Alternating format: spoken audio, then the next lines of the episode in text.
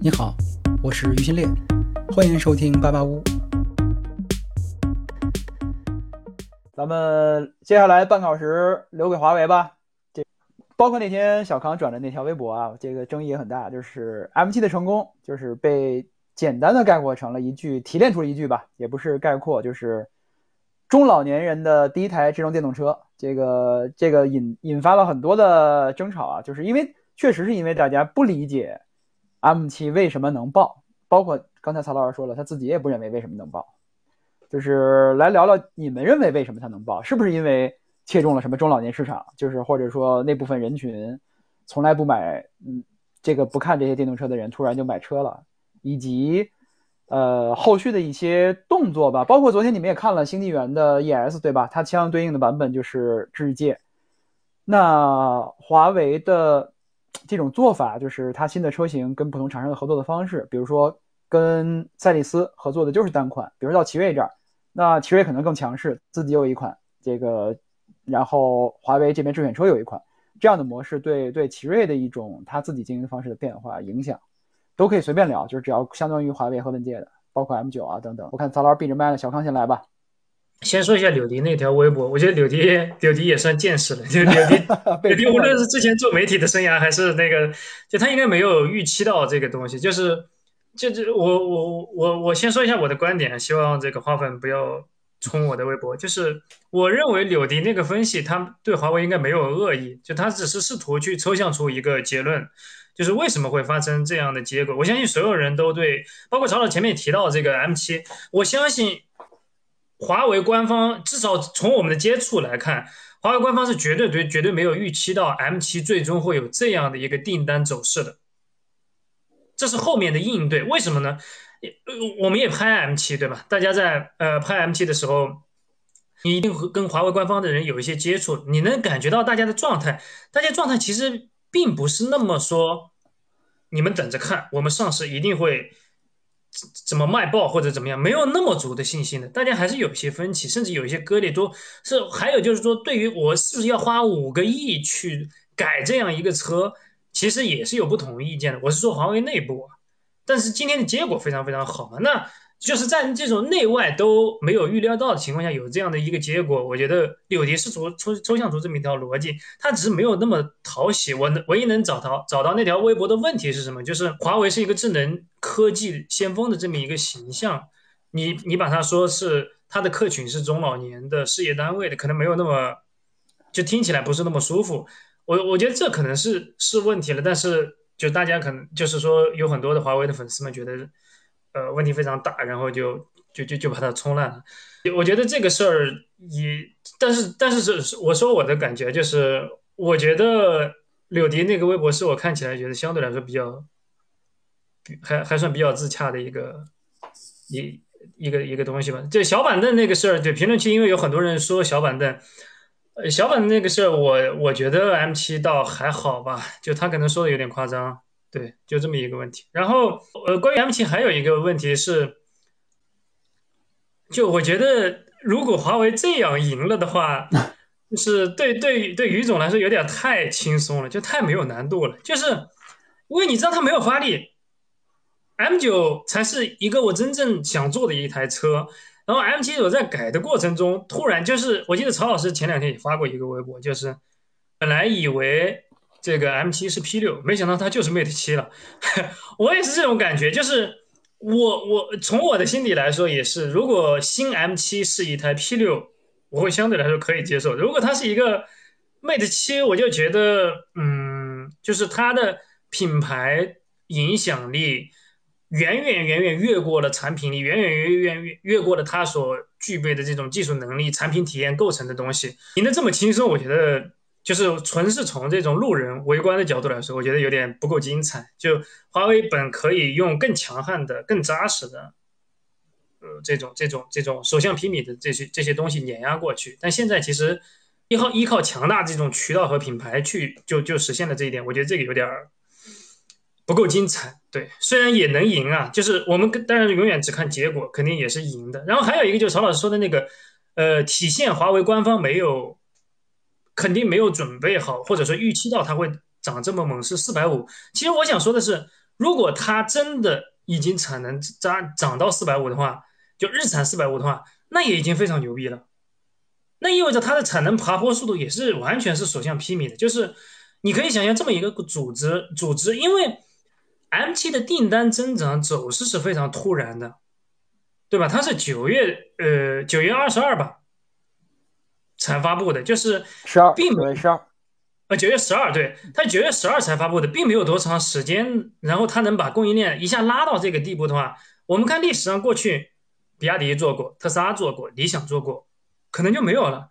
但赛力斯，赛力斯的过去其实并没有这样的能力和经验。这个我觉得背后，如果说我，因为我们现在还没有看它交车的速度和它真正批量出车的这个速度，是不是跟网上流传的这个四百五是一致的？如果是的话。那我觉得是相当恐怖的。这前面曹老师也提到那个激光雷达的问题，对，激光雷达也是啊，就是应该 M 五的智驾版是速腾 M 一，但是 M 七的智驾版是 AT 幺二八。对，评论区有很多人说这个不知道华为的人加班有多么恐怖，觉得也也不太好说的。就是汽车行业的这个规律，因为它供应链非常复杂，就你真的要把产能极限的拉起来，像理想的那种非常漂亮的产能爬坡，那个真的是前期非常运筹帷幄的。做了非常多的准备，然后打了一个很漂亮的仗。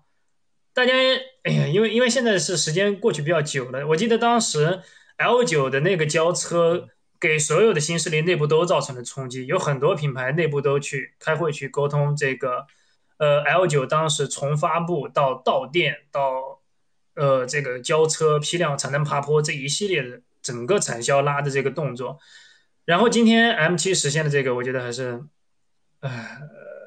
呃，也也没实现嘛，就是网上流传这个四百五，这个如果是真的，我觉得还是，哎呀，确实比较窒息。对，曹老师来，我们先聊刚刚说的第一个话题啊，就是柳迪说的那个话，因为我觉得柳迪其实关系也还不错，就是我 我觉得确实是，就是他那段话并不是有很强的恶意，但是我觉得柳迪就误判了一点是什么呢？就是。他以为汽车行业的舆论还是以前那个玩法，就是媒体人可以对着一个品牌戳戳、指指点点、指手画脚，我们可以去说这样的东西。那反正新势力的嘴炮也打惯了嘛，传统品牌也在逐渐适应新势力的这样一个，就相当于这种舆论烈度嘛。但是如果说新势力之间这种互相攻击是冷枪冷炮，那华为的这种舆论攻击，那简直就是上甘岭战役，无数的弹药在天上，双方弹药互相在打。就我说实话，就是如果你们了解过上甘岭，你们就知道那个时候不光是中国单方面的被美国打，其实我们那个时候的火炮覆盖火力也是非常猛的，双方的火炮覆盖都非常的猛。所以这就意味着什么？就是柳杰说那话的时候，他根本没有想到会这么多人来看他这条微博。他当然对吧？比如像小板凳，典型的就叫阴阳一样，那阴阳怪了嘛，大家互相也阴阳怪了。但是他是华为啊，那是不一样的。对，底下有人说的好，得罪了方丈还想跑？我靠，以前我们在手机行业的时候。那小米的米粉战斗力他妈强成那个样子，对吧？包括我，我靠，我那个时候我也不服，一九年之前我也不服华为，各种对着干，有用吗？没有用，强的一批，直接从你头上碾过去，不接受批评，就这么简单，因为他太强了。你可以说他确实是有缺点，但没有用，围观群众不接受，就是不接受。那很多人说这不够客观、理理性、公正，是的，就是这样。尤其在一九年之后，一九年之后为什么我转变了观点？就我我就不再这个喷华为，我就开始吹华为了。因为一九年被美国制裁完之后，我当时我就预见到华为的整个的品牌就完成了一次蜕变，它不再是一个跟你商业竞争的品牌，它变成跟这个国家完全就融入一体了。它就是这个国家的科技体座，你懂了吗？就是很多人不理解这一点，他们觉得华为依然是一个可以跟他们商业竞争的品牌。没有，不可能了。一九年之后就不可能了。这理想有一点做特别好是什么？就是从上到下都约束，不要再跟华为产生任何摩擦。可能有的销售不一定管得住啊，但是至少他们在非常非常努力的去避免这个局面，因为他们深刻的认识到，在去年的这个斗争当中，深刻认识到，你不能去说华为的任何缺点。你说了之后，就是哪怕不买车的这些围观的群众一定会干你理想。所以最好的办法就是，就是怎么说呢？华为有狼牙棒。那我能怎么办？拿天灵盖去顶啊！我就扛着打呗，那还能怎么办呢？那不就这样吗？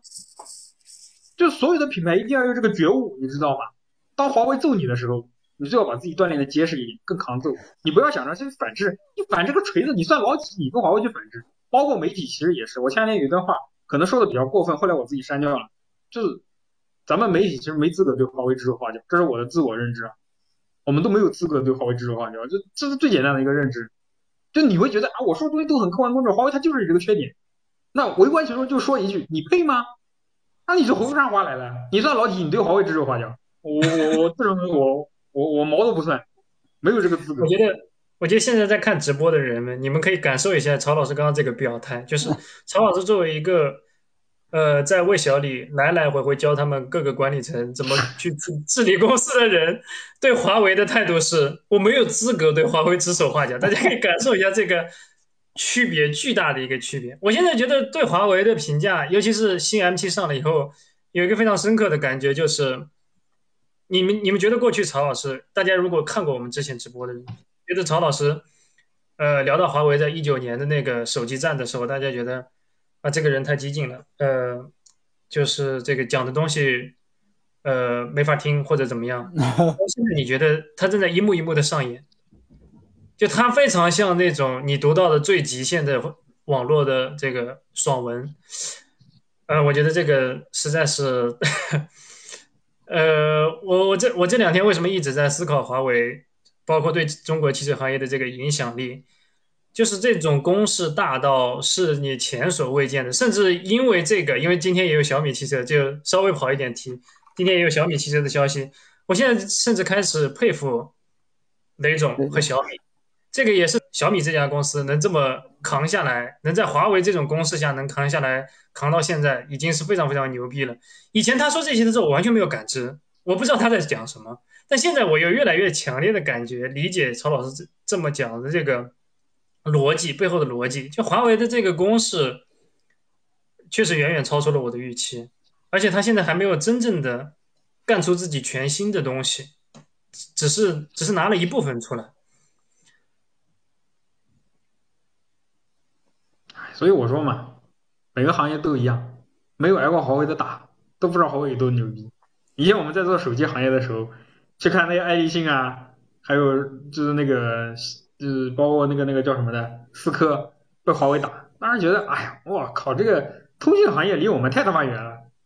然后手机行业他妈整个行业所有品牌都被华为揍了，包括苹果。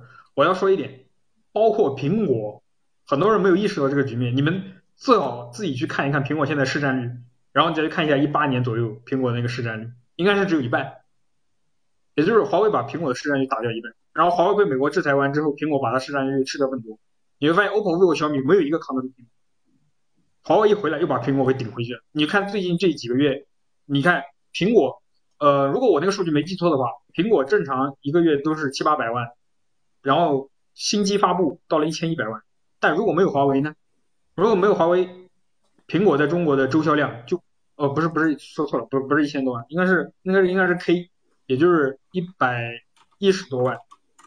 如果不是华为，不是 Mate 六零 Pro，不是 Mate X 五，你想想看，苹果会吃掉多少市场？就这么简单。然后好了，我被揍了，我被打了，我被打服了，我靠，我怂了，我认输。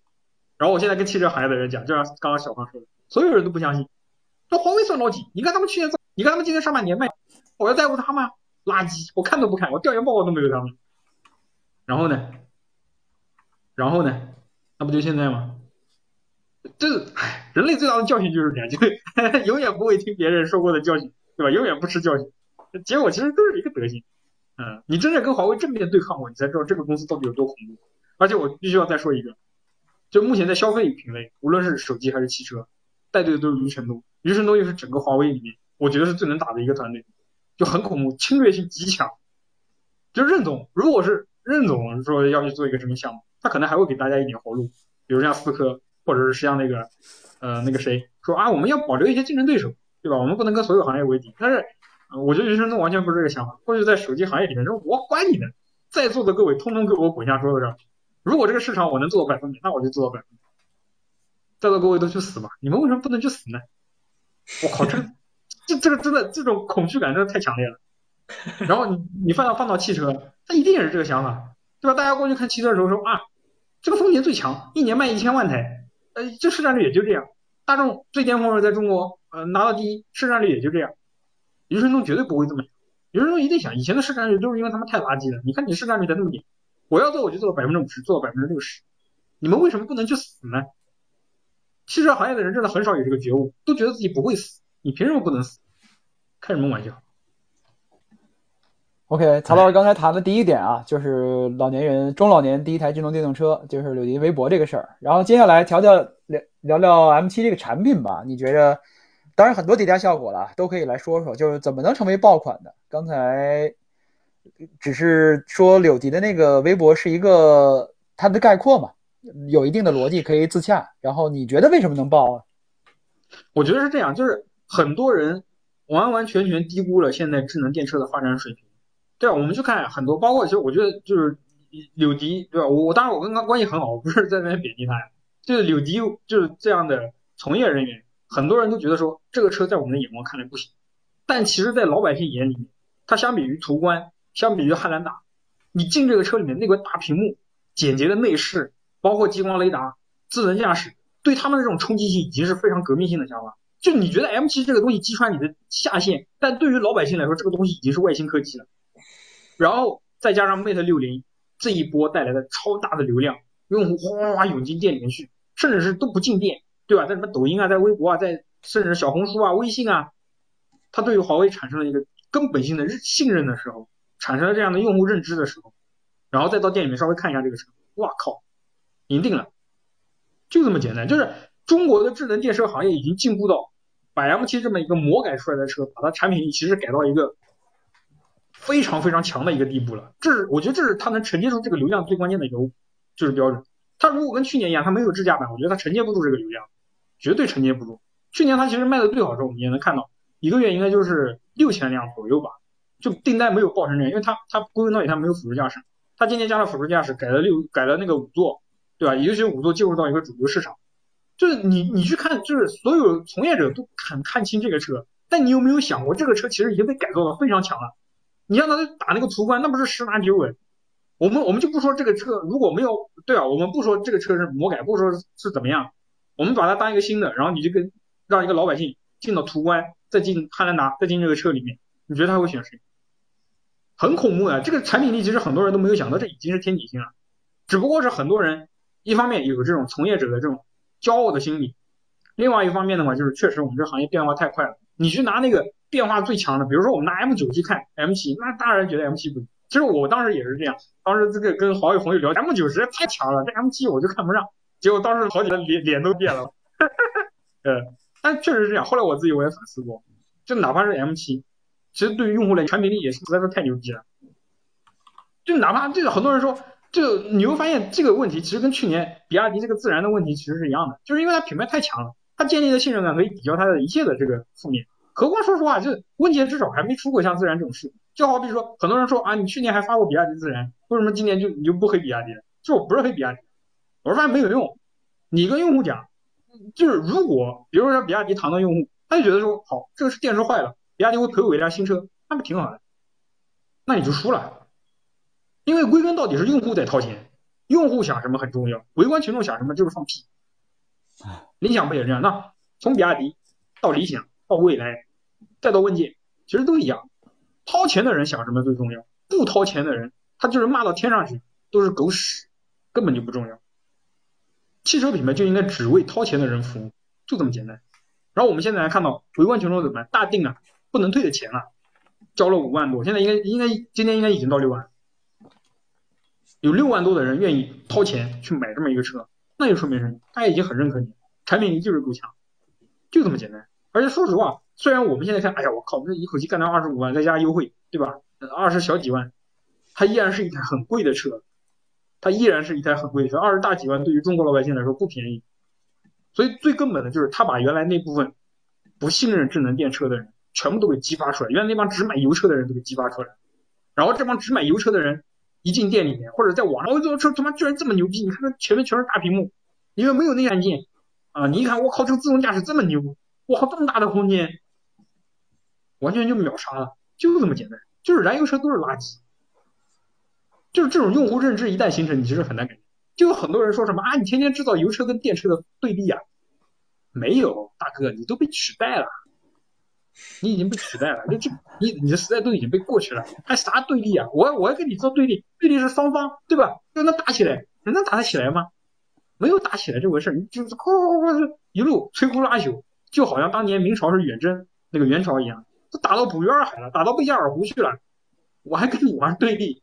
明朝跟元朝有对立吗？搞笑呢，大哥！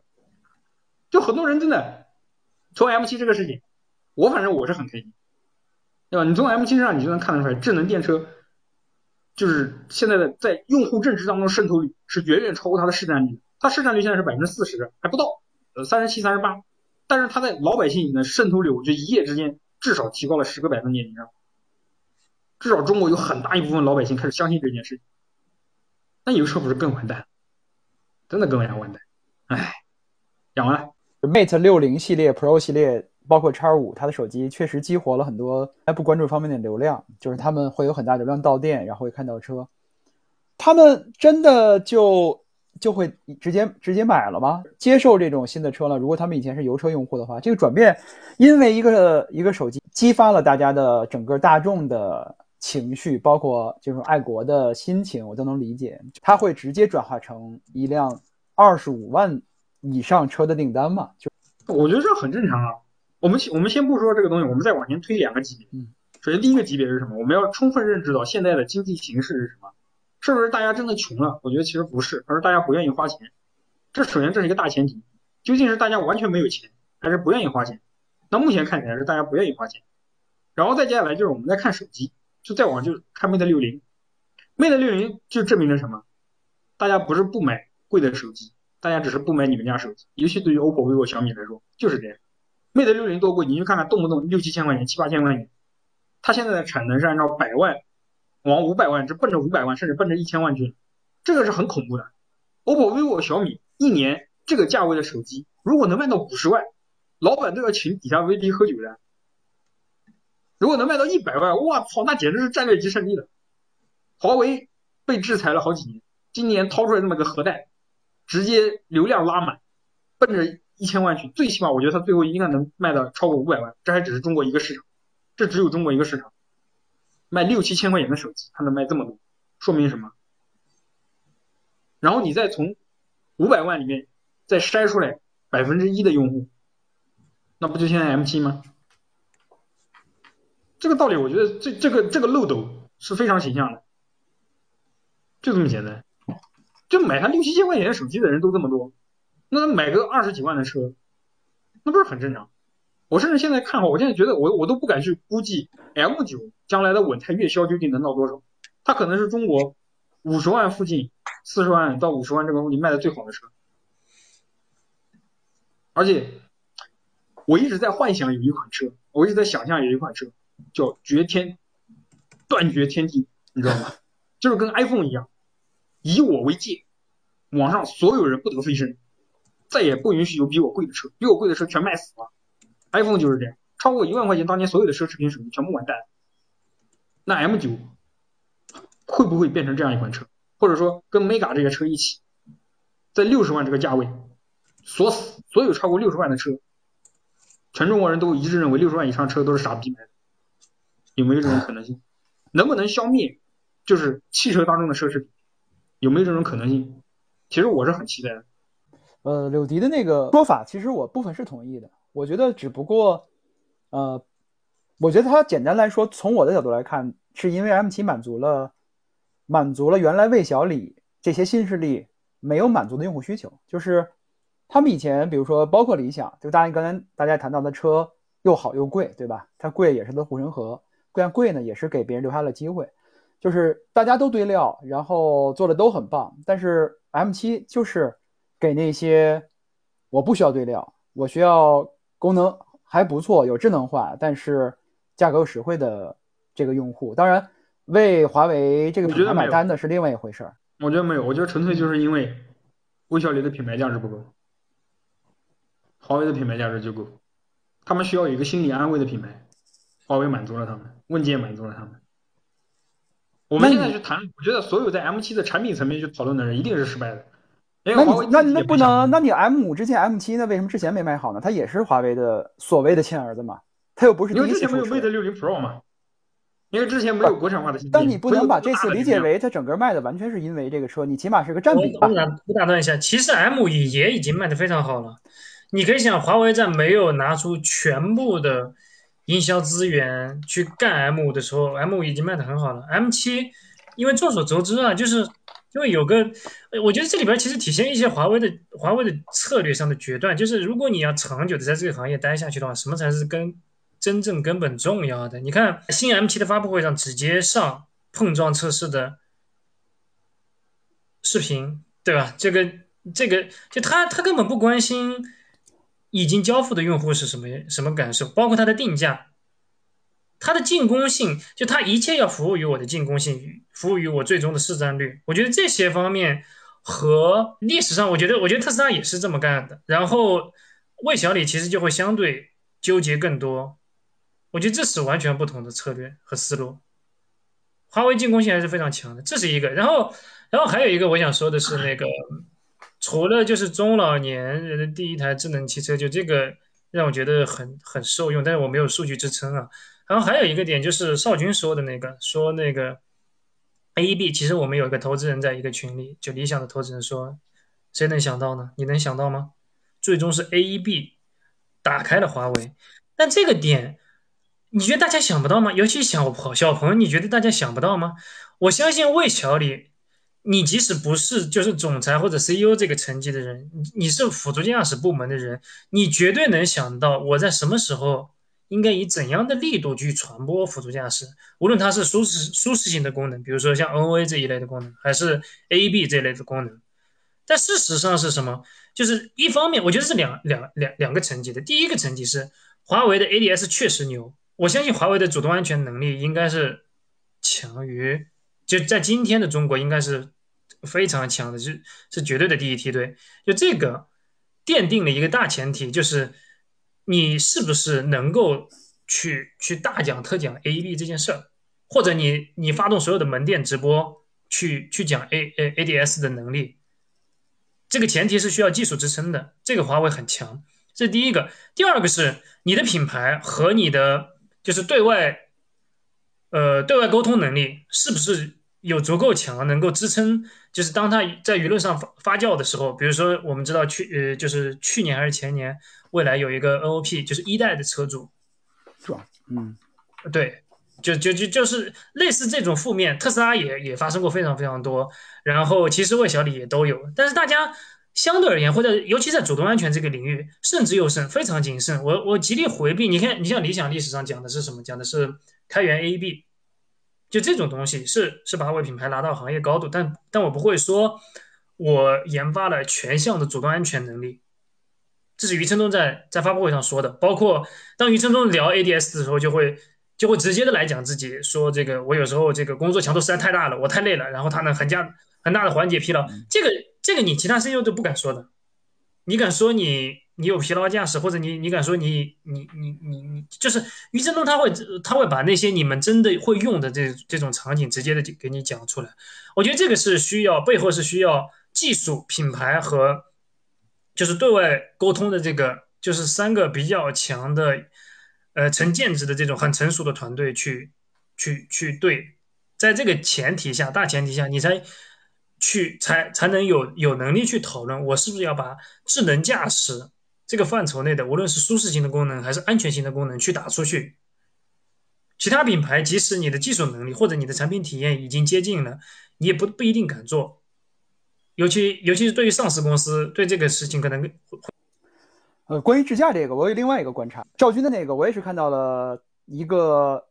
跟我之前判断不一样的事一个一个事实，他们门店的直播带来的流量，但是我觉得恰恰在于华为，它传播智能驾驶的方式跟其他人不一样。它其实说的不是 AEB，就是虽然我们懂技术，它背后的很多功能是基于比如说像 AEB 这样的专业的一个功能的名字，但是它跟用户沟通角度不是叫 AEB。其实 AEB 之前是理想在宣传智驾时候非常主打的一点，它。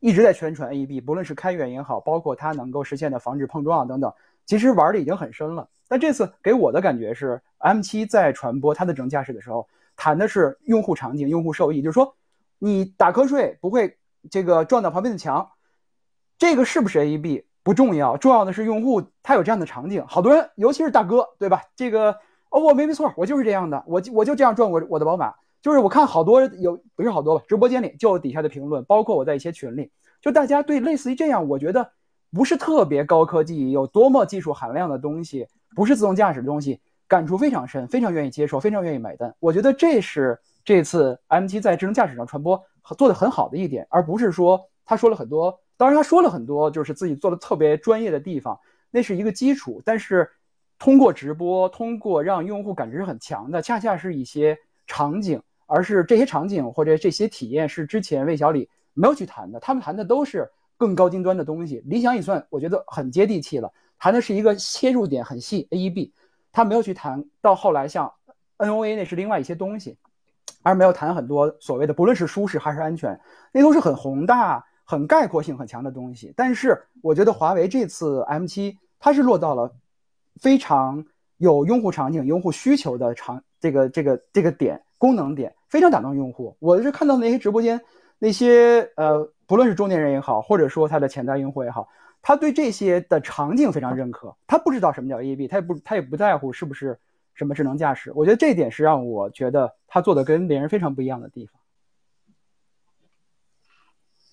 哎，我说一下我的观点吧，就为什么我之前说，其实咱们最好不要去讨论 M7 的产品力，不是说它产品力差呀，而是你去分析的时候，你一定会。跑偏，你知道？为什么呢？因为你看底下的评论区，包括你去看所有跟华为的评论，你就会有一种观点是什么？就我现在越来越强烈的感觉到，舆论愿意相信华为是最强的，华为是最好的，大家会拼命的放大华为的优点，然后无视华为的缺点，这个就是现在的舆论趋势。就大家愿意去相信这件事情，你不要打断大家这种想法。为什么？因为很多人说说啊，我靠，我就要客观。啊，就像我前面说，我就要客观理性啊，我就要告诉你们这个东西就有问题，不是这样的。一九年华为被制裁的时候，大家感到了一种什么？这叫有难同当。大家从华为的这个遭遇当中感到了我们的这个民族，我们这个国家可能会被美国这样对待，同仇敌忾。但是在那个时候，其实华为自己也猝不及防。那为什么这一次 Mate 六零这个流量就这么引爆？我觉得就就很简单，M7 所有一切都是因为这波流量以及带来的用户心理的变化。为什么？因为华为在被制裁的时候，所有人都虽然说你就觉得非常的痛恨美国人，觉得非常的这种休戚与共，但是毕竟华为当时没有做出很强烈的反击，没有拿出事实上的这种很强硬的东西，大家只会觉得哦，华为是在前面倒下了，但是我们一定要加油，我们要支持华为，对吧？我们努力让华为就是以后还有东山再起的机会。但是本质上来讲，就是没有激发出大家最内心深处最热烈的那种情绪，而是哀兵。那哀兵必胜，这个必胜是在什么时候呢？就是在 Mate 60 Pro，就是把自己的芯片掏出来的时候，对吧？我全国产的芯片制造都是自己的，那个时候就激发出了大家对于胜利的渴望。就我们在论持久战里面，其实大家可以好好去看一下，什么时候？现在就是战略相持。之前是我们被美国人吃掉了大片的这种能力，我们也被打得很惨，就我们的有生力量被美国人也打得很惨，对不对？我们的企业在海外丢掉很多的订单。我们的很多的产能也被美国人限制住了，但是现在进入到战略相持阶段，甚至开始出现局部地区的反攻了。那这个流量是比以前有几百倍的放大，甚至几千倍的放大。一个是哀兵，另外一个他已经转变了，必胜已经开始有对于胜利的这种信念。所以在这种情况之下的话，大家只愿意相信华为好，不愿意相信华为有问题。我不是说这种心态有问题，这种心态是没有问题的。真的，你好好想一想，就如果没有这种心态。中国是不可能跟美国竞争的，所以有些人不要因小失大，觉得说我就要客观公正，我就要指出华为的缺点，不是的，你在这个时候你已经完全不考虑大众为什么会产生这种心理，如果没有这种心理，没有这种情绪，我们是真的不可能跟美国人对抗。所以在这个时候的话，就是你我们去讲 M7 的所有产品，因为我们拆开来说，哎呀这个好，这个用户认，不是的，用户会把他的所有的。优点一项一项拆解开来说，就是这个东西我买了，哎呀我操，怎么怎么好，这个好那个好，全部都好，一定是这样，是因为他先信任华为这个品牌，然后他开始主动和自发的寻找这个产品所有的优点，就这么简单。我们现在去讲它所有的优点的话，都一定是用户就是愿意去相信它好，所以你看其他车厂如果去学，那个很悲剧，就很悲剧。你你学到最后你会发现。用户对于它这个东西所有的都觉得它好，没有什么主次之分。为什么呢？因为他是先相信这个品牌，他才去自己主动去找这个东西好，找一个能说服自己购买的理由。他跟你们我们平时买车这个逻辑完全相反的，用户会先找你这个车有什么优点，有什么缺点，然后我再综合品牌，我看一下能不能接受。但是在 M7 这个产品上，这个逻辑已经失灵了。我先因为这个品牌，我想要买这个车，我要找一个说服我自己的理由，就这么简单。所以如果别的品牌跟着学，我说实话我会很惨的，因为这和你普通用户买车的逻辑是完全不一样的，就这么简单。嗯，然后很多时候有些人真的，我我再说一句，不要觉得自己就客观公正，觉得啊所有东西我一定要把这个缺点优点，哎我都跟你讲明白，不是的。现在大家最需要的是信心。你最大的客观公正就是给大家信心。就哎，我有个好奇啊，就是昨儿你们参加那星际源 ES 那个发布啊，就是比如你跟问界就是一款车，对吧？可能因为赛利斯比较弱势吧，这到奇瑞了，是因为它强势吗？它一款车一款车两吃，就是奇瑞他自己来一款，直接这边来。我们了解下来，就我觉得这也算一个一个比较客观的东西吧，就是四个品牌嘛，北汽、江淮、赛力斯和奇瑞。这四家里面，奇瑞的自尊心是最强的，奇瑞的姿态是最高的。和华为合作的时候，为什么？因为奇瑞自己其实还可以，嗯，就这是最根本的东西。你可以想，如果呃除了这四家以外，或者没有奇瑞，而是吉利的话，吉利的姿态可能比奇瑞还要更高，因为他可能觉得自己很不错。只不过我同时有跟华为，因为那个。呃，奇瑞的创始人是比较认华为的，然后就他也算是就是一代造车人嘛。同时，华为最作为一个中国企业，是他比较认的，然后去牵头，然后两家公司在合作。但同与此同时，就是呃，尤其在汽车行业这么大的一个行业，它一定会涉及一个呃姿态高低，就是一定会涉及一个谁会相对来而言话语权更大一些。那这种情况下，就会就会出现这种结果，就是。因为奇瑞自己，我不知道大家是不是足够了解奇，因为奇瑞出海也是一直闷声发大财，对，然后然后然后它出现这种局面，我觉得，但我觉得这是时间问题，给足够长的时间，实际上我觉得这会更惨烈，因为如果大家有印象的话，这个北汽之前基于 HI 模式的也是有一个自有产品线，有一个华为产品线，就是你有了智界 S7 以后，再有奇瑞的。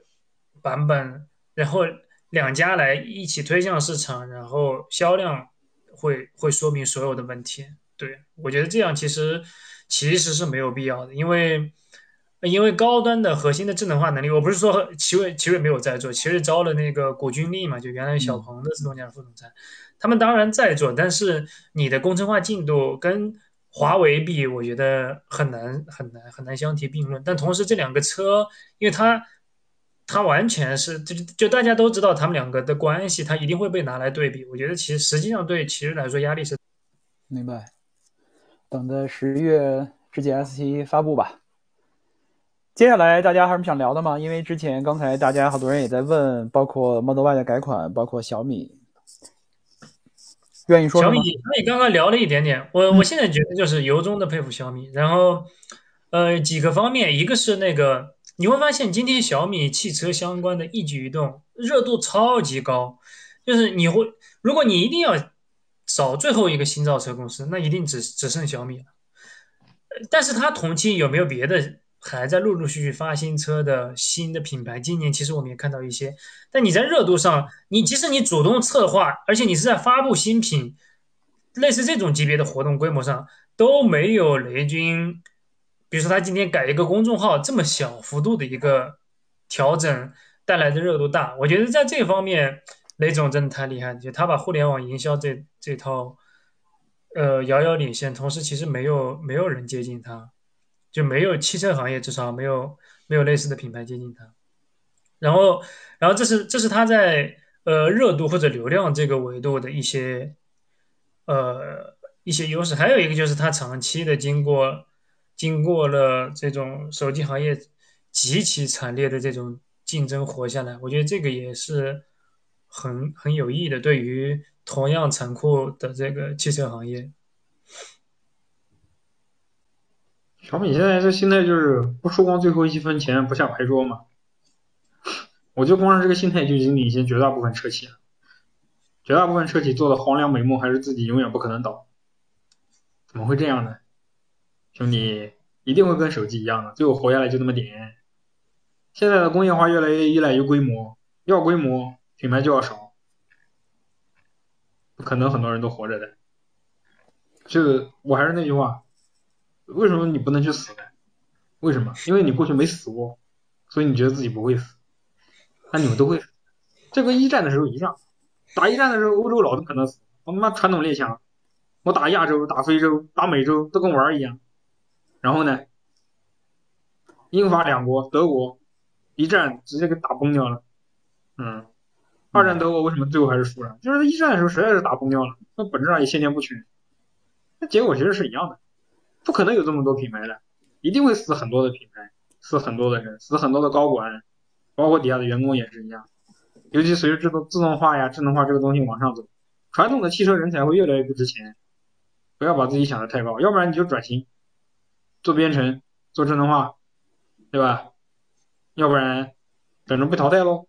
嗯，包括媒体其实也是一样的。我现在只恨自己太过于保守了。嗯，其实我前两天我跟小范忘了跟谁说了，我觉得我们这帮智能化媒体最大的问题是什么？到目前为止，我们扩张都太保守了，以至于我们提供的内容是非常有限。没跟上，就是如果我们看二四年关门的话，其实我们的扩张速度、我们内容供给速度其实都有很大的问题。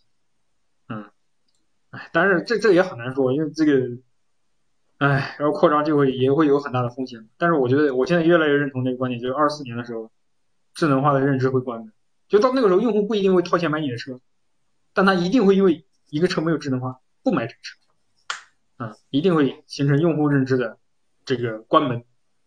就跟电动化一样，其实我觉得这个，我现在觉得呃那个叫什么跨越鸿沟那个理论画那个图太牛逼了，太牛逼了。只要超过百分之十五，这个趋势就无法阻挡。我过去一直觉得是百分之三十，现在看来就百分之十五。只要你过了百分之十五，就你实际的渗透率到了百分之十五，用户的认知马上就很快迎来一个关门。然后很多品牌觉得自己还能在百分之三十四十的时候还能搏一把用户认知，其实那个时候你已经输了，这就是最关键。所以我一直跟新势力几家的朋友聊的时候，就你如果跟华为竞争，你绝对不能输掉智能化的用户认知。你一旦输了这个东西，你安身立命的根本，你新势力的这个心字就没有了，那就是最可怕的事情。因为很多人不买你是因为你品牌新，但是现在买你的用户一定是因为你是一个新品牌。你如果是老品牌，你让他买你试试看，不可能的，朋友。因为你有生命力，因为你够新，你有闯劲，有生命力，就是有这种让人。很羡慕的地方，大家才会去买你，然后你会有源源不断的新用户进来。哎，但是我觉得总体而言是个好事吧，嗯，我觉得挺好的，就是至少目前你就是尤其是华为这一波上来之后，我们发现大家对于智能化、对于电动化更加的深信不疑了。所有的一切油车品牌跟油车媒体都是纸老虎，摧枯拉朽。就我我现在就感觉是什么，就有点这都不是渡江战役了，叫西南大剿匪，你知道吗？就对待他们就跟剿匪一样。嗯，除恶不尽，就这么简单。对，刚才曹老师关于在座的大家都要去死，有一个高情商版本，就是理想说的五常，就是确实其他人都会死，就是留下少数的几家，这个在牌桌上，确实竞争会更激烈。这个尤其是像华为这样经历过智能手机消品牌消失的年代的玩家，胜者。其实特斯拉不也是一样的事吗？嗯，特斯拉为什么狂言自己能一一年干几千万的销量，都一样的。大家这顶级大佬对于这个趋势的认知其实都是一样的。不过刚才聊到小米，除了 OS，包括它的奋进啊，让我之前有点感触的一另外一点就是，之前网传嘛，也看到了他在招聘这个增程的工程师。就是现在，包括这些曾经的纯电玩家，不论是小米，传说听说极客也要做增程啊。就是大家纷纷在两条条走路，就是大家对增程的认知和真实市场竞争的格局，让大家愿意去接受增程这样的产品线。就以前的纯电玩家，就以前两条腿走路的无所谓。就是你们觉得这是这种变化，你们怎么看的？就是他们不纯洁了吗？他们不坚持了吗？还是说这是一个更务实、真正认识到市场的严峻，然后真正市场用户的需求，我们做用户需求的产品？这样的转变的。就是比如小米也要做增程，极客也要做增程，原来的大家都认为是一个纯电品牌、智能品牌。那有什么？纯电这个东西并不是说明你的纯洁性。呃，如果一味的就继续在纯电上扛下去，那只能说有问题嘛。但是我觉得这中间有一个什么？去年小鹏在做有传出要做增程消息的时候，我们是很反对的。那个时候的理由跟现在其实不一样。如果现在的小鹏做增程，我是双手双脚赞成。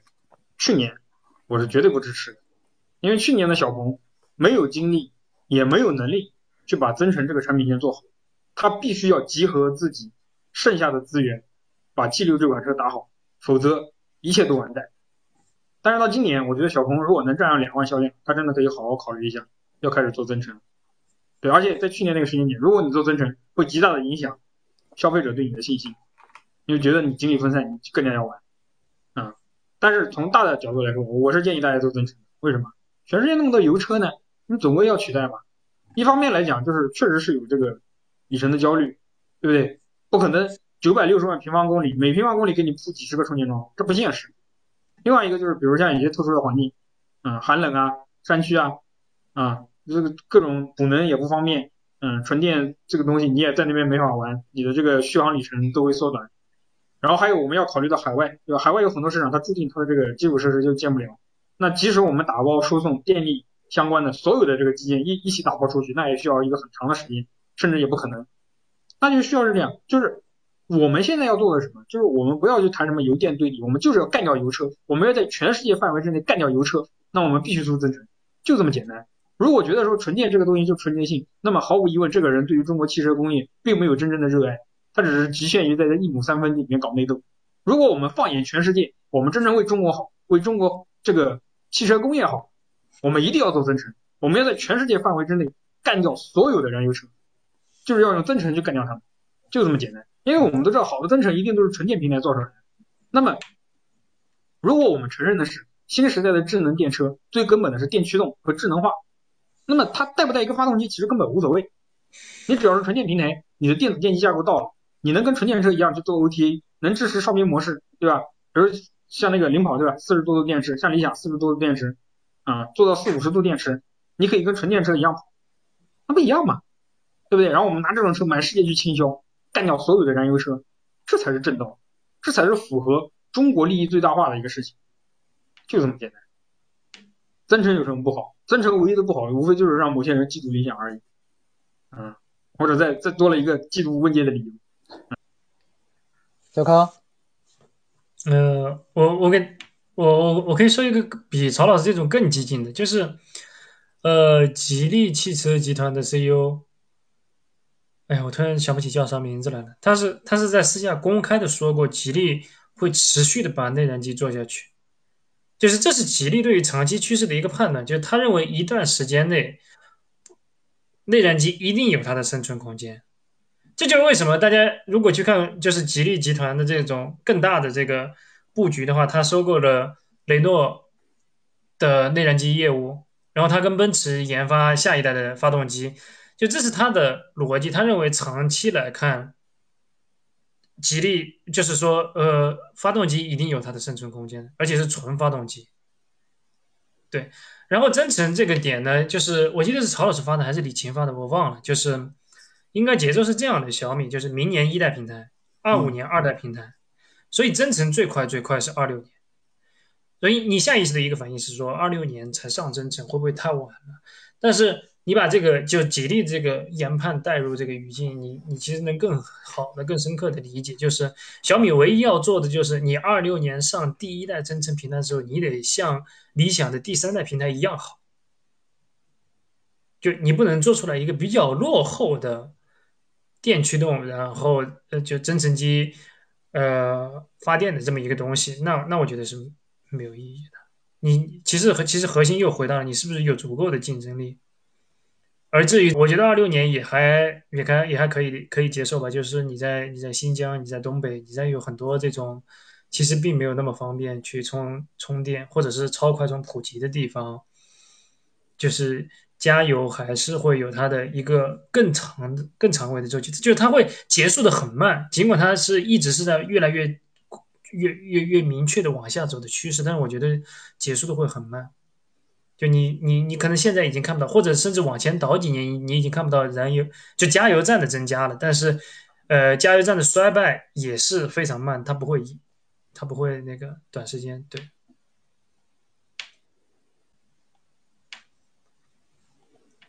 刚刚有人说曹老师一顿猛吹华为，把魏小李都股价都干崩了，开盘了。你这个功率一旦干到两百瓦以上、两百千瓦以上的话，充电桩必然都是液冷的。所以你看华为的这个认知有多恐怖，就是很多技术其实大家都在用，但是华为一说，所有人都觉得只有华为做了，这就是华为品牌能量牛逼的地方。就是很多车企啊，这都一样，哎呀，其实大家都一样，一开始很鄙视。觉得这算个什么本事？后来打不过了，发现我操，这打不过。再到后来我服了，跪了，爸爸别打我了。都一样，大疆的智能啊，哎，大疆智能当然很牛逼啊，但是我是觉得，就云朵现在那套 TDA 四的东西还没有解放大疆的算力，对吧？你连 transformer 都没有，拿 CNN 去做 BEV。我其实很期待他们有一个 Orin，再带个激光雷达，看大疆究竟在这种天花板上能做到什么地步。我觉得一定会很有意思。对，我也我我同意这个看法，就是我现在也觉得云朵一方面能力很强，另一方面它还是揭示了一个真理，就是大疆也没有什么魔法，你不可能在远远低于别人的算力基础上干出来非常炸裂的东西，你还是需要一个大算力平台。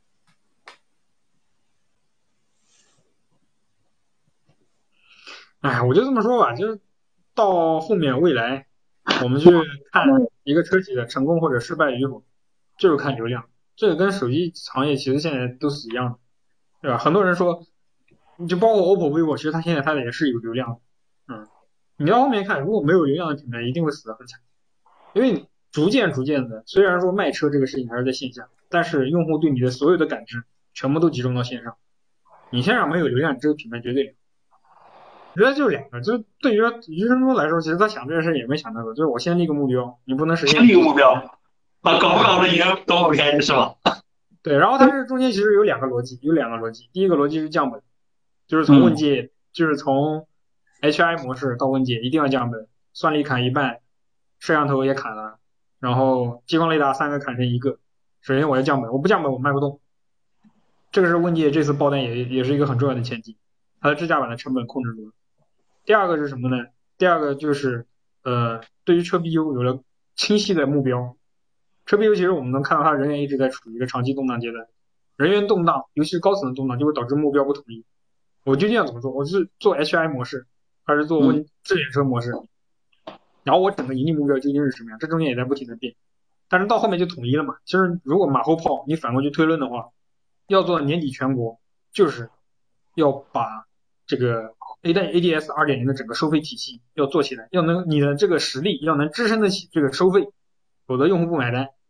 就这么简单。我们看之前，其实它在一开始是三万六嘛，后来都变成一万八，然后后面干脆选配做成几千块钱，就因为你没有做到那么强，对不对？那现在用户认可了，好，你再做到全国了，好，你明年就可以收钱了。我觉得就是这两个，一个是你的成本，第二个是这个盈利的 KPI，促成了它这个整个目标的调整。我想听康总聊聊为什么华华为四十五变成了全国。就是我们，我们当时就那天曹老师也在，我们一直在追着华为的人问，就就希望得到一个答案。但是华为的答复就是，他们意识到，就是你可以从两个角度理解，一个是算法的泛化能力，就他们意识到，呃，或者你可以这么理解，就是其实你开全国五十个城市和开一百个城市，它不是一个一加一就是难度加倍的关系。对，实际上就是越早的城市开起来越难，越往后，因为你发现越来越多的路口，尽管全国还是有很多的 connects 有不同的场景啊，但是也有大量是共性的。这个这个是第一个，也就是说，尽管尽管尽管你你开了天津，对吧？比如说你开了天津，但是你没有开太原，但是太原某个接口和天津是差不多的。尽管你的路测团队从来没有去过太原，但是他依然可直接拿到太原是可以直接去用的。这是第一个，然后你第二个问题就是，那太原和天津路口不同的地方，你该怎么办呢？那就那就有了，就是华为，呃，这华为的说法就是曹老师前面提到那个，一个是它有一点八亿 flops 的算力，就这个应该是全中国第一，目前所有车企里面。全国第一，这个没有没有疑问。这第一个，第二个是他们做到了五天一次的模型迭代速度，这个是我理解是工程能力的区别。呃，那别的车厂不一定能做到五天一迭代。然后这个五天一迭代，它也不是训练，就是你花五天时间训练，这这当然不是，因为你训出来以后的能不能上车，这肯定是要做路试的嘛。就它加起来是五天时间，也就是说短期的，就它还是有 ODD 的概念。什么叫 ODD 呢？就是你开了 NCA，就开了华为这个 NCA 功能，但是你到了，比如说这个城市根本就没有泛化过，那那那那那你要开出这个区域的时候，他就直接退了嘛。退了以后，他立马就开始，呃，你在人接管的情况下开的过程中，他立马开始传数据，直接到云端。然后他通过这种非常快的迭代，他五五天迭代一次嘛，按照华为的说法是，他试图去通过自己的这个运营能力和工程能力来去把，呃，就是短期内刚宣布全国都能开的时候，可能有大量的城市是不能开的，或者是大量城市里面的大量路段是不能开的，然后这个体验是不好的。但他希望就是说。五天、十天、十五天、二十天，可能一周就要迭代六次，呃，一个月就要迭代六次，对吗？通过这种，然后尽快的去呃泛化掉，就这是他的核心思路。但是你说的对的，就是呃，或者说这也不太现实，就是没有哪个公司可以做到全国都能开。今天宣布全国都能开，明天你就拿着车你就去开吧，你在全国任何城市的任何路段都全部都能开，这也不太现实，对吧？就是我刚刚就解释一下。华为会具体怎么去落？而且他们也确实发现，就是如果你已经开了五十个城市，实际上距离开呃全国一百城，其实已经没有太大的那个，就是它的呃在在做的这个工程量已经下降了，就它不是一个倍增的关系。这是华为的呃华为华为的人讲的东西，呃，比如说。或者再举个例子，就比如说全国可能有三百个城市或者五百个城市，如果就除了华为以外，任何一个公司，如果你已经干了干完了一百个城市，当然不是那种集中度非常高的，我全部都在长三角，对吧？你要相对分散一点，在全国干了一百个城市下来以后，实际上后面的工作它就更接近于全国都能开，然后去去做持续的泛化，而不是而不是所谓的还是按很严格的开城的逻辑。那我觉得其实可以讨论一下特斯拉，对，虽然这个问题我跟小刚其实是对吧，欠了我五万六，但其实我们可以讨论一下这个 FSD 备胎进中国，我现在已经觉得非常不乐观。他其实他把美国的能力全部移植过来，我觉得也非常不乐观。你让用户掏现在是六万四嘛，你掏出来一个跟华为差不多的东西，怎么打嘛？没法打，我觉得已经没法打。这个我之前发文说过了，就是就特斯拉在美国定调的价格也好，包括它其实一直是安全优先，然后体验其实一直都没有安全那么高。它可以完全的按照企业意志的这个规划的逻辑来去做自动驾驶，核心都是没有供给、没有竞争。但在中国这是完全反过来的，这就是为什么呃 FSD 进中国进来只是第一步，你需要设非常强的本土的这种运营团队、工程团队来去参与到中国的竞争当中去。就是你，你以过去的在美国的策略直接复制过来，肯定是没法打的。这是完全不一样的，没有竞争，完全没有任何竞争对手。他想怎么玩就怎么玩，他想怎么折腾用户就怎么折腾用户。在中国就不行了，你在中国你必须要做到覆盖范围、安全、舒适、通信效率四个全要全都要做好，不然的话就完全没法搞。